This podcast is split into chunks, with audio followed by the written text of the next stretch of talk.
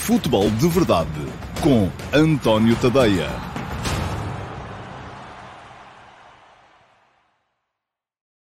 Olá, então, muito bom dia a todos e sejam bem-vindos à edição de terça-feira, dia 27 de abril de 2021 do Futebol de Verdade. Uma edição que vai naturalmente centrar-se naquilo que hum, aconteceu ontem, nos jogos, uh, sobretudo nos jogos Benfica, Santa Clara e Moreirense Futebol Clube do Porto.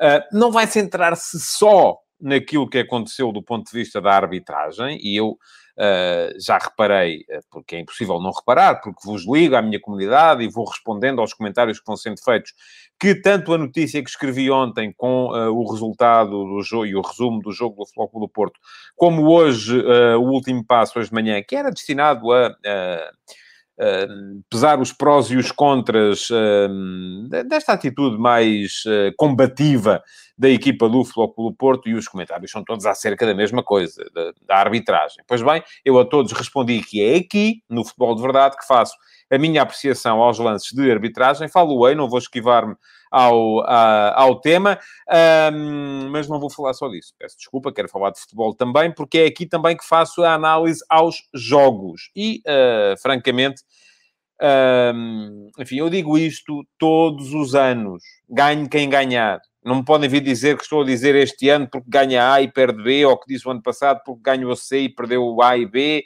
Não, eu digo todos os anos. Não é possível nós olharmos para o campeonato e acharmos que o campeonato só é honesto nos anos em que são as nossas cores a ganhar. Uh, e que nos anos em que as nossas cores não ganham, é sempre uma roubalheira pegada. Bom, há erros, há, ainda ontem houve, eu vou falar disso mais à frente, uh, e vou explicar quais é que foram, no meu ponto de vista, os erros da arbitragem Uh, da, de, de, Diogo Miguel e do uh, VAR António Nobre. O Pedro Delgado diz que isto fugiu-lhe ali um bocadinho diz que o Sérgio Godinho tem que ser punido exemplarmente, coitado do Sérgio Godinho. Uh, eu quereria dizer com certeza Sérgio Conceição, uh, mas às vezes Uh, estão outras coisas. Já me aconteceram este tipo de erros por, por, por simpatia. Bom, vamos lá então, primeiro que tudo, falar de futebol e primeiro que tudo falar do uh, Benfica Santa Clara, porque foi o primeiro jogo. Um, falar também daquilo que foi uma muito importante vitória do Nacional no jogo contra o Vitória Sport Clube. Vitória parece que não, que não, não, não sem direita, não, tem, uh, não está a mostrar capacidade para continuar a lutar pela sexta posição, uh, que deverá garantir quase seguramente, ainda não fiz as contas uh, para perceber se ainda alguém pode ultrapassar, mas também fazem-se rapidamente. sim, já garante, sendo que Benfica e Braga vão ser finalistas da Taça de Portugal. Eh, o Vitória já não pode, que é sexto, já não pode apanhar nem Benfica nem Braga, portanto já é seguro que o sexto lugar garante uma posição nas competições europeias. Um, e aquilo que acontece é que uh, neste momento o Vitória já só tem dois pontos de avanço sobre o Moreirense, porque vai a equipa do Vitória somando derrotas atrás de derrotas. Perdeu 1, 2, 3, 4, 5, 6, 7 dos últimos oito jogos, ou seja, dos últimos 24 pontos em disputa, o Vitória só somou três resultantes da vitória em casa uh, por, contra o Santa Clara. Ora, uh, os resultados de ontem, tal como estava aqui a dizer, a nota para a vitória do Nacional sobre o Vitória de Guimarães, o empate do Famalicão contra o Tondela, o Famalicão a tardar também em ganhar ali um bocadinho de lastro, a Belenenses a ganhar ao Gil Vicente e a ganhar então também alguma tranquilidade a mais na classificação neste momento, e sendo que o Farense ainda vai jogar hoje contra o Portimonense, e se ganhar iguala o Boa Vista uh, na antepenúltima posição, com 28 pontos. Se não ganhar, também começa a complicar um bocadinho mais uh, a, sua, a sua vida. Mas se ganhar, imaginem, temos então Farense 28, Boa Vista 28, Rio Ave 30, Marítimo 30,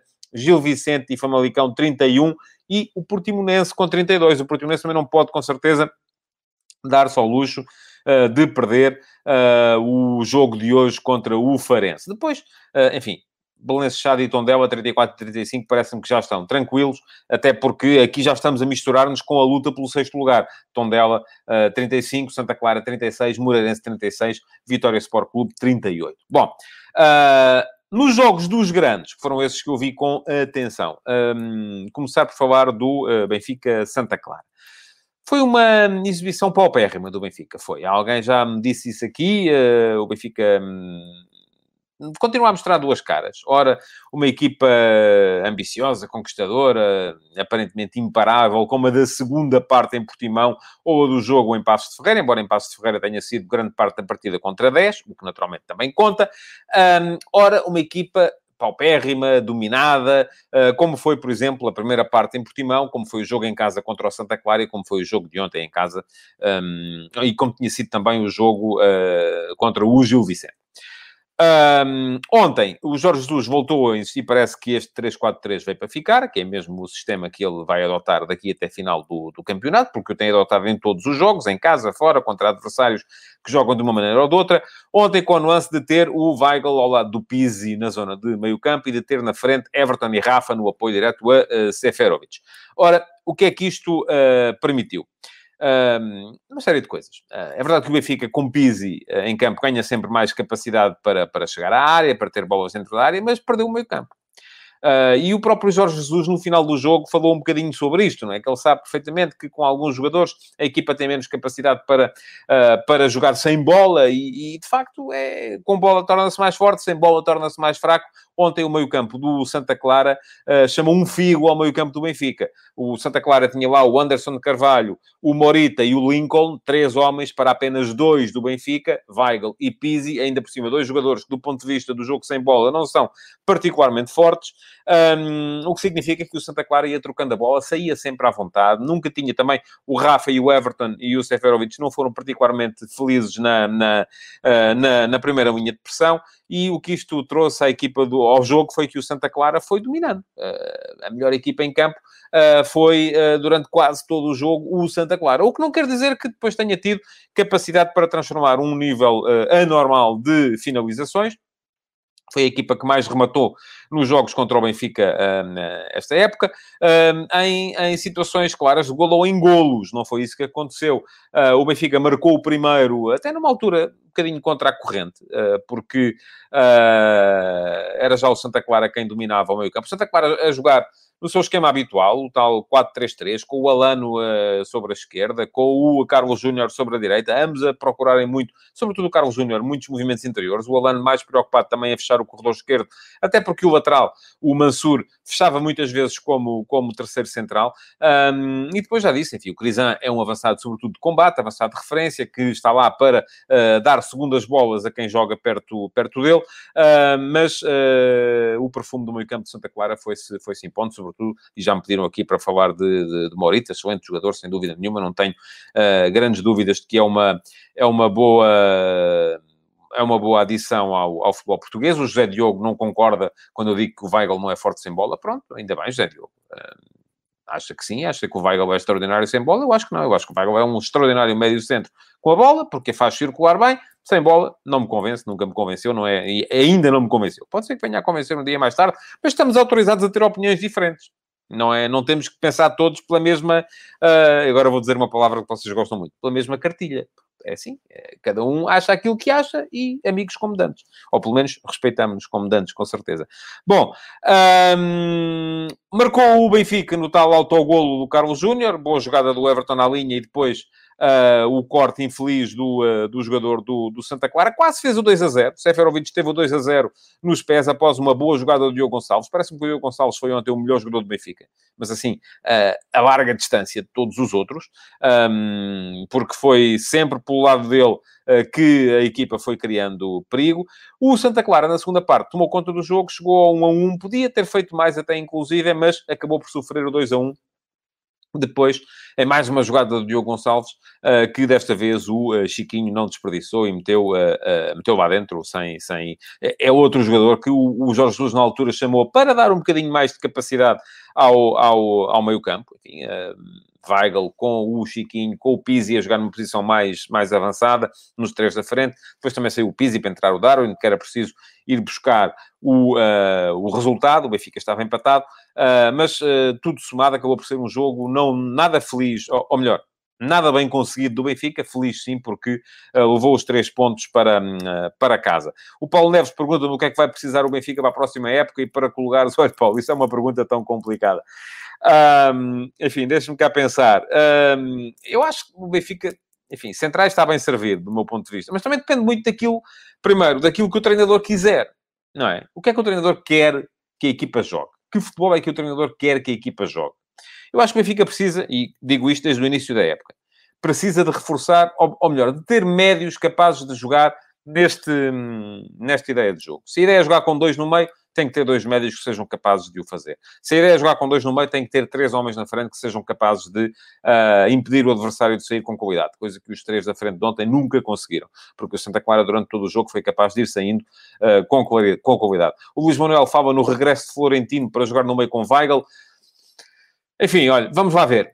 Um, duas coisas. Acho que Florentino e Weigl, como dois médios, é curto do ponto de vista ofensivo. Uh, enfim, parece-me pouco. Uh, acho que para jogar com dois médios é preciso que esses médios tenham chegada do ponto de vista ofensivo que nem o, que nem o Florentino, nem o Weigl têm. Uh, o Porto joga com dois médios, mas mete um terceiro. Joga com Sérgio Oliveira e Uribe. O Sérgio Oliveira tem chegada e o Uribe depois uh, segura mais as pontas. Mas ainda há o Otávio para ajudar a compor quando é preciso meter três no meio. O Sporting joga com dois também, mas tem o Palhinha, que é muito mais forte do ponto de vista defensivo, sem bola. Esse sim é um jogador forte sem bola. E o João Mário, eh, que apesar de tudo, eh, é mais forte defensivamente do que o eh, Pizzi, ou até que o Tarapte. Portanto, jogar com dois ali é preciso ter jogadores que se completem. Eu acho que o Florentino e o Weigl são jogadores muito iguais. Agora, como é que isto é conseguido? Se é com o médio mais forte defensivamente, ou seja, modelo Sporting. Se é com dois médios que são, não sendo tão fortes defensivamente como é o João Palhinha, mas são os dois mais fortes defensivamente do que qualquer um dos do Benfica, Uribe e Sérgio Oliveira, enfim, uh, dando, são os dois mais completos. Um, acho que, enfim, é, é, é, depende muito daquilo que o treinador quiser. Aquilo, aquilo em que temos que pensar quando se pensa na construção de uma equipa é na complementaridade, é naquilo que a equipa precisa que alguém dê. Eu já uma vez fiz aqui uma comparação, é como a divisão de tarefas aí em casa. Se vocês quiserem todos fazer a mesma coisa, se toda a gente quiser lavar a louça e ninguém quiser aspirar o chão, a louça fica lavada, mas a casa continua suja. E, portanto, ali a questão na, na, na, na, equipa do Benfica é um bocadinho essa também. É preciso complementaridade, é preciso haver maneira de uh, aquele meio campo fazer sentido em conjunto. E neste momento não faz porque falta sempre alguma coisa. Bom, um, já vi que alguém aí comentou, uh, uh, o Carlos Manuel Oliveira diz que nunca pensou Jorge Jesus cair nessa moda dos três centrais. Ó oh, Carlos, olha que o Jorge Jesus começou assim, hein? As primeiras equipas dele jogavam com três centrais, ou com três defesas, conforme quiser chamar. Um, não sei se é uma moda, eh, é uma maneira racional de expor a equipa em campo, eh, porque a ideia é ocupar o espaço e é assegurar desde logo a capacidade para sair a três eh, e a cobertura dos avançados adversários. Bom, a arbitragem no jogo do Benfica não foi muito chamada, há ainda assim um, aspecto que eu gostaria de salientar, é que o Jorge Jesus disse no final que o Weigl andou o jogo todo a fugir ao cartão amarelo, e ele não andou, porque ele, eh, se o árbitro tivesse um critério um bocadinho mais apertado, ele devia tê-lo visto bem mais cedo do que aquilo que viu. e, portanto, acabou por ser um, uh, o único erro do meu ponto de vista da equipa, ou pelo menos o único erro relevante da equipa de arbitragem, devia ter mostrado mais cedo um cartão amarelo por uma entrada a pé juntos, ainda durante a, a, a primeira parte, que não acertou no, em cheio no adversário, mas que ainda assim uh, seria, do meu ponto de vista, uh, merecedora de cartão amarelo. Bom, Vamos então para o jogo da noite, o Moreirense Porto. E antes de entrar uh, naquilo que o, o, Carlos Guiz diz que o Jetson em forma podia ser o 8. Ah, eu queria dizer mais uma coisa que depois me escapou. Relativamente ao Jetson e ao Florentino. É que o Jetson e o Florentino estão a fracassar em todo o lado para onde vão. E isto não é bom. O Benfica tem que pensar um bocadinho melhor também a sua estratégia de colocação dos jogadores. Porque visa muito alto. Porque, enfim, está habituado àquela ideia de... Agarra nos jogadores sedentários e mete-os a 15 milhões, ou a 20 milhões, ou a 30 milhões em todo o lado, e portanto não os pode meter em equipas mais modestas, mete-os em equipas mais fortes e depois eles não jogam. Uh, e essa foi um bocadinho a história de Jetson no Tottenham, está a ser a história de Florentino no Mónaco, uh, e isso acaba por não ser bom para uh, o crescimento dos jogadores, porque se é para não jogar, mais vale ficarem cá. A ideia é que o Benfica está a arriscar alto no mercado. Porquê? Porque quer valorizar, quer meter... O Vinícius para a Inglaterra também, para o Tottenham. Agora fala-se do Rafa por 60 milhões, um jogador com 21 anos. Enfim, como é que é possível? Não é? Um jogador com 28 anos, como é o Rafa, Uh, no mercado que está uh, neste momento em austeridade, como é o mercado do futebol, por causa da pandemia, e diz-se que tudo bem, o Benfica está a pensar, enfim, eu li isto nos jornais, a pensar a vender o Rafa, mas são 60 milhões. Antes da austeridade, o Sporting não conseguiu vender o Bruno Fernandes por 60 milhões. Uh, e o Bruno Fernandes é titular da seleção portuguesa, uh, tinha feito uh, golos de toda a maneira e feitio no campeonato e na Liga Europa, e portanto, enfim, era um jogador que estava um bocadinho mais valorizado do que está Rafa, do meu ponto de vista. Era mais novo, portanto, tudo, tudo questões a levar a linha de conta. Mas, no entanto, o Benfica aponta a vender o Vinícius por 80 milhões, o Rafa por 60, porque é esse o mercado a que o Benfica está habituado. Agora, este é um mercado de austeridade. Um, diz o Carlos Guisto que o empréstimo deve ser com a ideia de valorizar o jogador, render e evoluir, daí os empréstimos de Jetson e Tino não terem nexo, pois concordo. Às vezes um Tondela ou um Moreirense ou um Gil Vicente fazem mais sentido, também acho. Só que a questão é que a ideia dos empréstimos do Benfica uh, são para vender, não são para uh, os jogadores crescerem. Uh, e por isso mesmo não vão para o Tondela, nem para o Gil Vicente, nem, nem porque daí não vêm 30, 40, 50 milhões de cláusula de opção. Bom, vamos então ao Moreirense Porto e antes de entrar naquilo que é o, uh, naqueles que são os aspectos uh, uh, mais quentes do jogo, e aqui falo de arbitragem e dos incidentes no final, quero falar-vos ainda um bocadinho de futebol. bom, o jogo foi, do meu ponto de vista, interessante. porquê? Muito forte o Porto no pressing, aí está, jogo sem bola, é o ponto forte desta equipa do Porto. Um, aquele tipo de pressing que se vê a maior parte dos jogadores fazer, não se vê o Weigl fazer.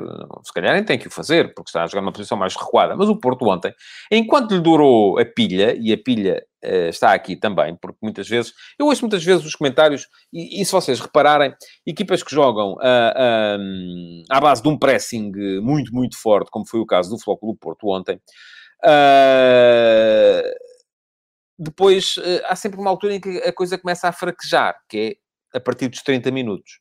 E aquilo que eu muitas vezes leio é, ah, mas que vergonha, jogadores profissionais que são uh, preparados e que têm, têm condição física, não se admite. A questão é que não é só o físico que falha, é aqui também a concentração. Vocês experimentem estar numa tarefa de elevadíssima uh, exigência durante uh, um determinado período de tempo. Ao fim de um determinado período de tempo, começam a ser um bocadinho mais propensos ao erro. Não têm que estar cansados, só estão mentalmente fatigados. E foi isso. É isso que acontece geralmente a equipas que metem uma elevadíssima exigência física no seu jogo, como é o caso do Porto, a partir dos 30 minutos. E depois vem o intervalo, a segunda parte melhora e depois há uma altura em que volta outra vez a baixar. E se vocês repararem, quando é que o Moreirense encontrou espaço para jogar no jogo de ontem? Foi a partir dos 30 minutos. Até aos 30 minutos o Moreirense praticamente não passou do meio campo. Porque o Porto não deixava. O Porto a jogar num bloco muito alto, pressão asfixiante, uh, sem deixar o adversário sequer sair a jogar, depois também sem grande capacidade para criar situações de desequilíbrio. Eu, em toda a primeira parte, enfim, um, vi um lance de perigo do Porto, que foi um lance que o Taremi uh, se consegue ganhar a profundidade atrás das costas da defensiva do, do, do, do Moreirense e depois é negado pelo, uh, pelo Matheus Pazinato.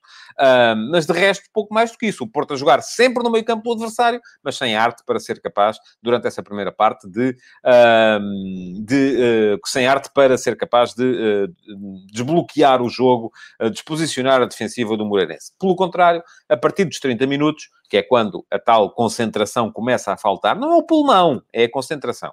Uh, quando a concentração começa a faltar, uh, foi o Moreirense que conseguiu uh, duas saídas, uma delas perigosa, com o Mbemba a negar uma boa finalização ao Ian, que podia ter dado o golo de abertura, e depois a seguir o golo, após dois cantos, houve erros consecutivos que o Moreirense ganhou, o Ferraresi aparece a, a marcar. O Porto apareceu no seu esquema habitual, 4-3-3. Os mesmos jogadores, mais uma vez, pouca rotação, do meu ponto de vista, por parte da equipa do, uh, do Porto. Há ali jogadores que já, enfim, eu acho que já, já, pela forma como entram, já justificavam mais chamadas ao 11 titular, mais rotação. A equipa do Porto, de facto, deve estar cansada. Admito que sim, são muitos jogos ao longo da época, mas, no entanto, continua Tony Martínez sem ser titular com regularidade. Felipe Anderson desapareceu por completo, enfim, mas esse, na verdade, nunca justificou uh, a, a titularidade. Fábio Vieira enfim, vai agora recomeçando a aparecer, mas, eh, mas pouco. Uh, o Francisco Conceição também já justificava, se calhar, mais uh, oportunidades e mais presenças no, no, no, no 11 titular. Portanto, há ali uma série de jogadores que eu acho que podiam permitir ao uh, Sérgio Conceição rodar um bocadinho mais e dar um bocadinho de descanso mental aos jogadores. Porque, volto a dizer, a questão não é, do meu ponto de vista, sobretudo física, ela é, sobretudo, mental. Do outro lado, Moreirense em 4-3-3, Ian de um lado, Walterson do outro, uh, o ponta de lança, o Rafael Martins, também é um jogador que se conhece, enfim, com boa capacidade para ganhar profundidade numa equipa que joga em bloco alto, como é a equipa do Porto, um meio campo onde o, o David Simão e o Felipe Soares garantiam alguma qualidade na, no manejo da, da, da, bola, e depois a linha defensiva uh, muito, muito, muito uh, pressionada sempre. Uh, e uh, sem, capacidade, sem tempo para respirar sequer, e isto, naturalmente, conforme se sabe, convida ao erro. Ora bem, uh, com o gol do Moreirense, o Porto voltou para a segunda parte e voltou melhor. Podia ter empatado logo naquele lance do, do, do em que o Marega acerta primeiro no guarda-redes e depois no, no poste, mas lá está. Uh, quando, se, quando se exige tanto dos jogadores do ponto de vista uh, da pressão e da concentração permanente, se na primeira parte eles começam a denotar alguma quebra a partir dos 30 minutos, na segunda isso acontece até geralmente mais cedo, porque, enfim, já estão mais cansados, já é o esforço em cima do esforço. Um, isto que diz o Duarte Veríssimo é verdade, também, relativamente ao Gruites, uh, também já justifica. Embora eu acho que os dois médios do Porto, do meu ponto de vista, funcionam sempre bem. Sérgio Oliveira e Uribe. Um, e não foi um bocado por eles. Bom, no jogo de ontem, a somar a tudo isso, a necessidade que o Porto sabia que tinha de ganhar, porque o Sporting tinha ganho, o, o Benfica tinha ganho, estava a perder, Sérgio Conceição foi destapando ainda mais atrás, a partir de determinada altura estava a jogar já com o Uribe como central, enfim, a equipa cada vez mais, já não, já não só jogava em bloco muito alto, mas ia tirando defesas e metendo gente para, uh, para, para a frente, e tanto se desequilibrou que podia perfeitamente ter levado 2 a 0 o André Luiz chega a ultrapassar o Marchesini, depois é o Uribe, num esforço uh, extraordinário, quem chega para evitar o segundo gol da equipa do, do Moreirense. A partir daí até final, muita pressão do Porto, muita bola na área, uh, boas defesas de Pazinato, o empate já perto do fim de penalti um, do, do, do, do, Taremi, um, e depois, ainda, uh, depois disso, mais boas defesas, mais bolas na área. Enfim, o Porto podia perfeitamente ter ganho o jogo, ainda assim. Apesar de um, não ter mostrado capacidade uh, de criação para suplantar com à vontade o esquema defensivo do Moreirense, um, a verdade é que teve bolas na área suficientes para poder ganhar o jogo. E é aqui que eu acho, enfim, já sei que vou ser insultado por uns e vou ser aplaudido por outros. Um, mas eu acho que muitas vezes enfim, vamos falar da arbitragem primeiro. Vamos falar da arbitragem primeiro e depois, a seguir, é mais fácil explicar o meu, o meu ponto de vista. Ora bem, o Flóculo Porto reclamou ontem 10 lances de grande penalidade. 10. Isto começa por não ser hum, muito normal, não é? Quer dizer, não, não, não me lembro de um jogo em que uma equipa reclame 10 lances de grande penalidade.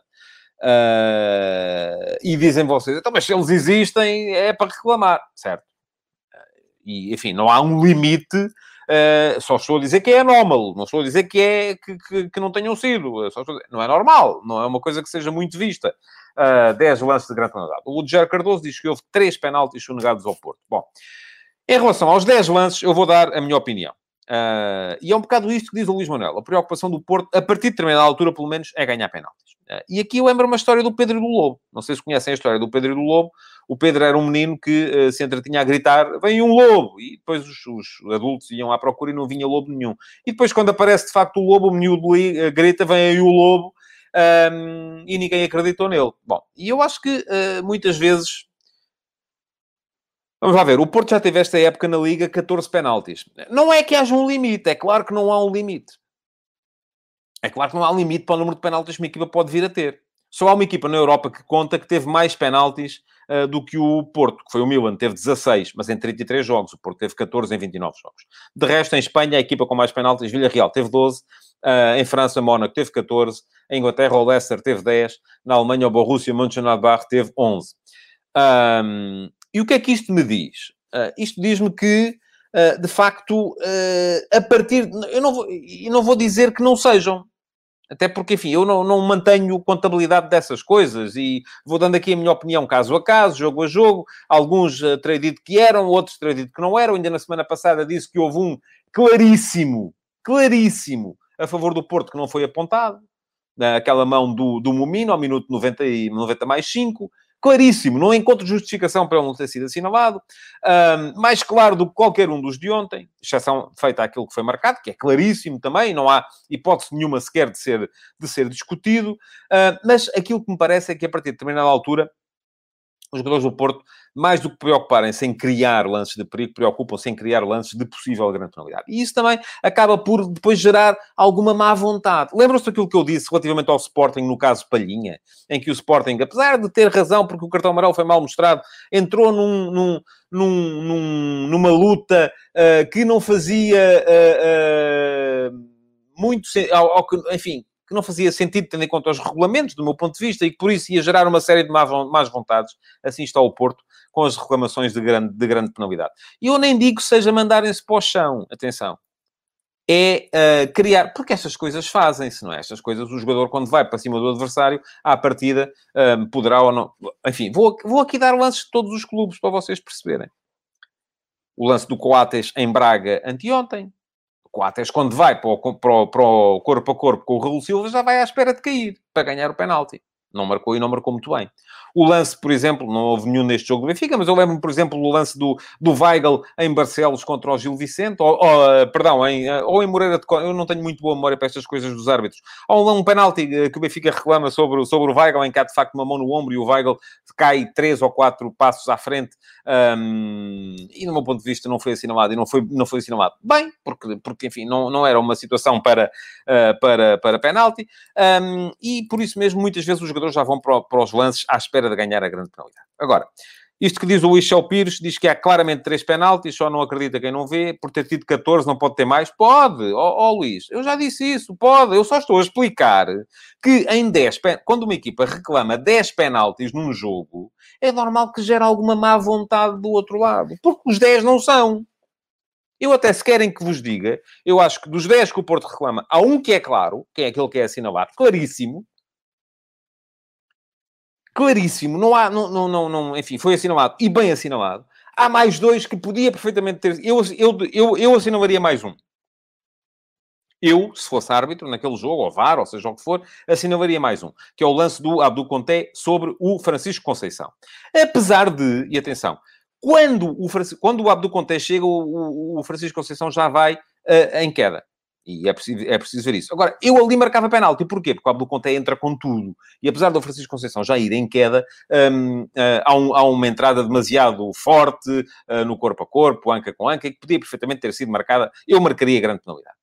Depois, há mais um que eu admitiria perfeitamente que fosse marcado, que é o lance uh, do um, Abdoulaye Ba sobre o Pep ainda na primeira parte. Porquê? Porque há um toque uh, uh, do Abdoulaye Ba de raspão com a ponta da bota no gêmeo do defesa central do Porto, na altura, em situação ofensiva. Agora, será que esse toque impede uh, que, o, que, o, que o Pep continue a jogada? Ou será que, sentindo o toque, o Pep imediatamente se deixou cair para o chão? Não sou capaz de dizer. Não tenho essa noção, não sou capaz de dizer.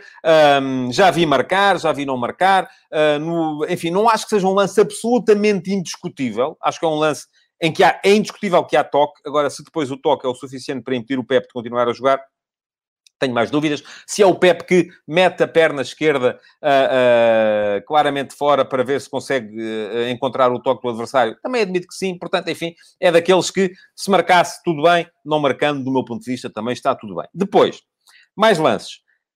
Bá, uh, Abdoulaye Bá salta com a arega, levanta o braço, não tenho a certeza que a bola lhe bata na mão, uh, mesmo batendo, enfim, há um ressalto muito próximo, o braço não está em posição natural, mas uh, não há nenhuma imagem que me prove que, de facto, há ou não há mão na bola.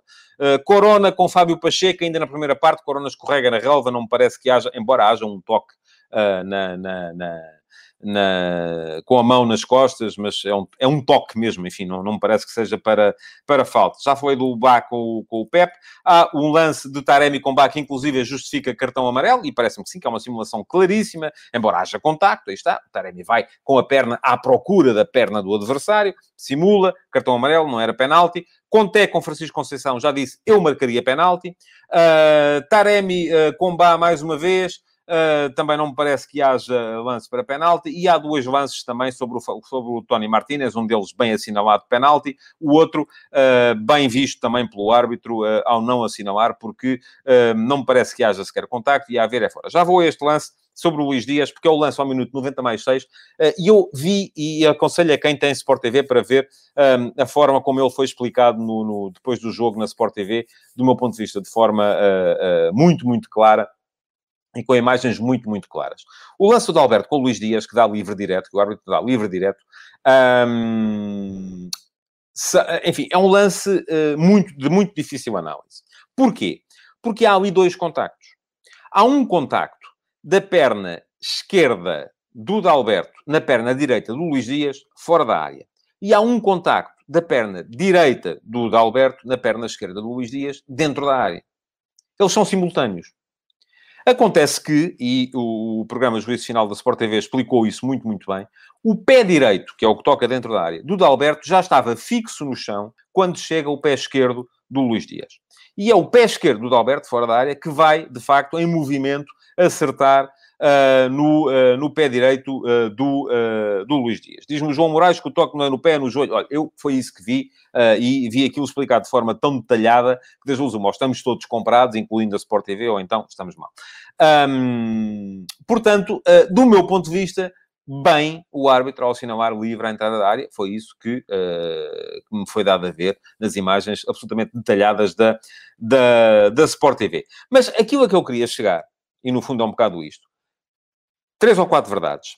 Primeira verdade, o facto do Porto ter uh, praticamente o dobro dos penaltis de todas as equipas da primeira divisão não é normal, não é, não é uma situação uh, normal. Enfim, é anómala estatisticamente. Segundo, o facto do Porto ter o dobro dos penaltis das outras equipas da Primeira Liga não significa que não se lhe possam ser assinaladas mais grandes penalidades, porque se elas são, têm que ser assinaladas. E ontem, volto a dizer, houve pelo menos uma além daquela que foi assinalada, que eu também assinalaria. Eventualmente duas, mas pelo menos uma. Uh, terceiro, o facto dos jogadores do Porto pedirem, uh, sempre que os jogos não lhes correm bem, pelo menos meia dúzia de penaltis por jogo, é normal que gere má vontade. Uh, o, o, João Lopes está tão nervoso que nem sequer escreve. Uh, ele deveria querer dizer, então, se os penaltis existem, o Porto não pode reclamar. Há uma regra nova. Isto não atenta contra a verdade esportiva de um campeonato. Uh, João, pode reclamar, claro que pode. Mas a questão é que, do meu ponto de vista, pelo menos, podia ter reclamado ontem mais duas vezes. Não podia ter reclamado dez. Volto a lembrar, é a história do Pedro e do Lobo. Uh, quando o miúdo grita lobo uh, todos os dias de manhã, quando o lobo vem mesmo, os caçadores não acreditam. Uh, e assim estamos com o Porto e os penaltis e a arbitragem. Mas eu estava aqui a dizer as, as, coisas. Primeiro, é anómalo haver tantos. Segundo, só porque há tantos não quer dizer que eles não sejam assinalados. Terceiro,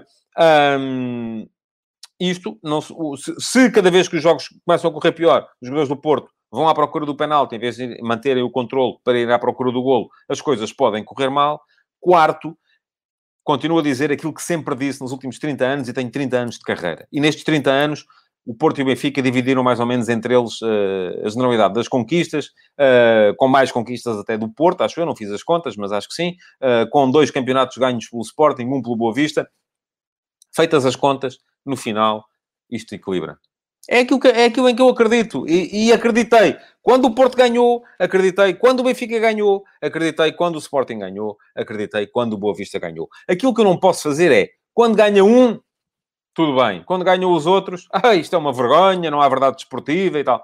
Isto eu deixo para os uh, comentadores uh, afetos aos clubes, esses já se sabe o que é que eles dizem, e tenho muita pena que eles depois venham moldar as, as consciências das pessoas que deviam ouvir outras coisas, em vez de ouvirem aquela propaganda permanente que os leva a, a, deixar de acreditar em tudo o que é o futebol. Já me estiquei hoje em termos de tempo, mas ainda queria dizer, e já não vou falar de Nagelsmann, fica para amanhã, mas ainda queria dizer aqui, lembrar mais uma, mais uma vez isto. O Porto ontem foi prejudicado pela arbitragem, Uh, isso, do meu ponto de vista, não põe em causa, uh, e já não subscrevo aquelas uh, frases de, de, a Liga é uma mentira, porque não, a Liga é tanto uma mentira como é nos anos em que ganharam os outros. A Liga é aquilo que é sempre. Há erros e no final, acredito eu, os erros acabam por uh, ser, uh, por ser compensados uns com os outros. Eu sou capaz de me lembrar aqui de, lance, de, de, jogos em que o Porto foi beneficiado e prejudicado, em que o Sporting foi beneficiado e prejudicado, em que o Benfica foi beneficiado e prejudicado, em que o Braga foi beneficiado e prejudicado. Portanto, há jornais que fazem esses exercícios das Ligas das Verdades, eu recuso-me a isso, porque acho que o facto de haver um lance mal ajuizado a meio do jogo não quer dizer que depois o resto do jogo corresse daquela maneira, ou o facto de haver um penalti não quer dizer que fosse golo, mas, de qualquer modo, hum, acho que uh, uh, temos que ter todos um bocadinho mais de uh, honestidade intelectual e de, mesmo reconhecendo, como eu reconheço e acabei de reconhecer, que o Porto ontem foi prejudicado, que isto não põe em causa 34 jornadas de uma, de, uma, de uma liga. Bom, um, queria falar ainda, em pouco tempo, lamentar, lastimar tudo aquilo que se passou no final. Estamos a assistir cada vez mais a isto. Foi no, no, no, no domingo as cenas entre os camarotes eh, do Sporting e do Sporting Clube Braga no eh, Braga Sporting, comportamentos lastimáveis também, ao que parece, de intervenientes, e eu já ouvi duas versões, umas dizem que foi de um lado, outras dizem que foi do outro, enfim, eu não estava lá, não posso ver. Ontem vi, não ouvi, mas vi a forma como foi o final do jogo e vi aquilo que tem que ser sempre lastimado, lamentado, que é a agressão a um profissional da comunicação social. Uh, não pode passar em branco e isto tem que ser naturalmente uh, o, o, senhor que a, que a cometeu, uh, que eu não conheço e creio que não tem nenhuma ligação oficial ao Foco do Porto sequer, uh, tem naturalmente que ser punido de forma cível uh, e uh, de forma criminal, porque é um crime, e também, naturalmente, de forma da justiça desportiva, se é que ele um, exerce algumas funções em termos de justiça desportiva. E era importante que, eh, além do tal pedido de desculpas que eu sei que o Vitor Bahia já fez, porque foi noticiado à TVI, eh, que o Flóculo do Porto viesse oficialmente lamentar este tipo de atitudes, porque um, eu que já viajei muitas vezes com o Porto uh, em jogos de competições europeias, uh, sei que dentro do clube uh, há muita gente que não se revê neste tipo de atitudes lamentáveis. Bom, Amanhã estarei de volta para mais uma edição do Futebol de Verdade. Para já hoje nem vos falei do Instagram e da sondagem de Instagram, eh, porque nem falei das contas do campeonato, que ficaram naturalmente, a atualidade era tão forte que não deu tempo para isso. Mas há uma sondagem no meu Instagram, António quem me quiser seguir é dar lá um saltinho e votar na story.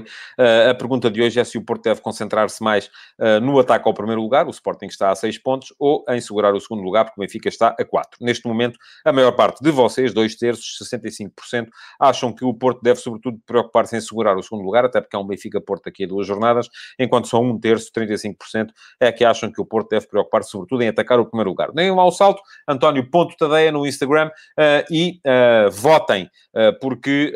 Um, é a maneira de a vossa opinião uh, valer. Temos dois seguidores, e vou começar a fazer isto, a dizer aqui os nomes das pessoas que me seguirem durante o Futebol de Verdade. O Célio Aguiar e o Áldio Souza. Uh, Diogo Souza, assim é que é, Al Diogo Souza. Portanto, Diogo Souza, uh, dois seguidores novos durante este futebol de verdade, uh, que viram aqui com certeza o ticker e foram lá. ainda podem ir, têm o dia todo. Podem deixar perguntas também no, na caixa de comentários, que eu cá estarei depois para lhes responder, provavelmente no próximo QA. Muito obrigado por terem estado aí e até amanhã em mais um futebol de verdade.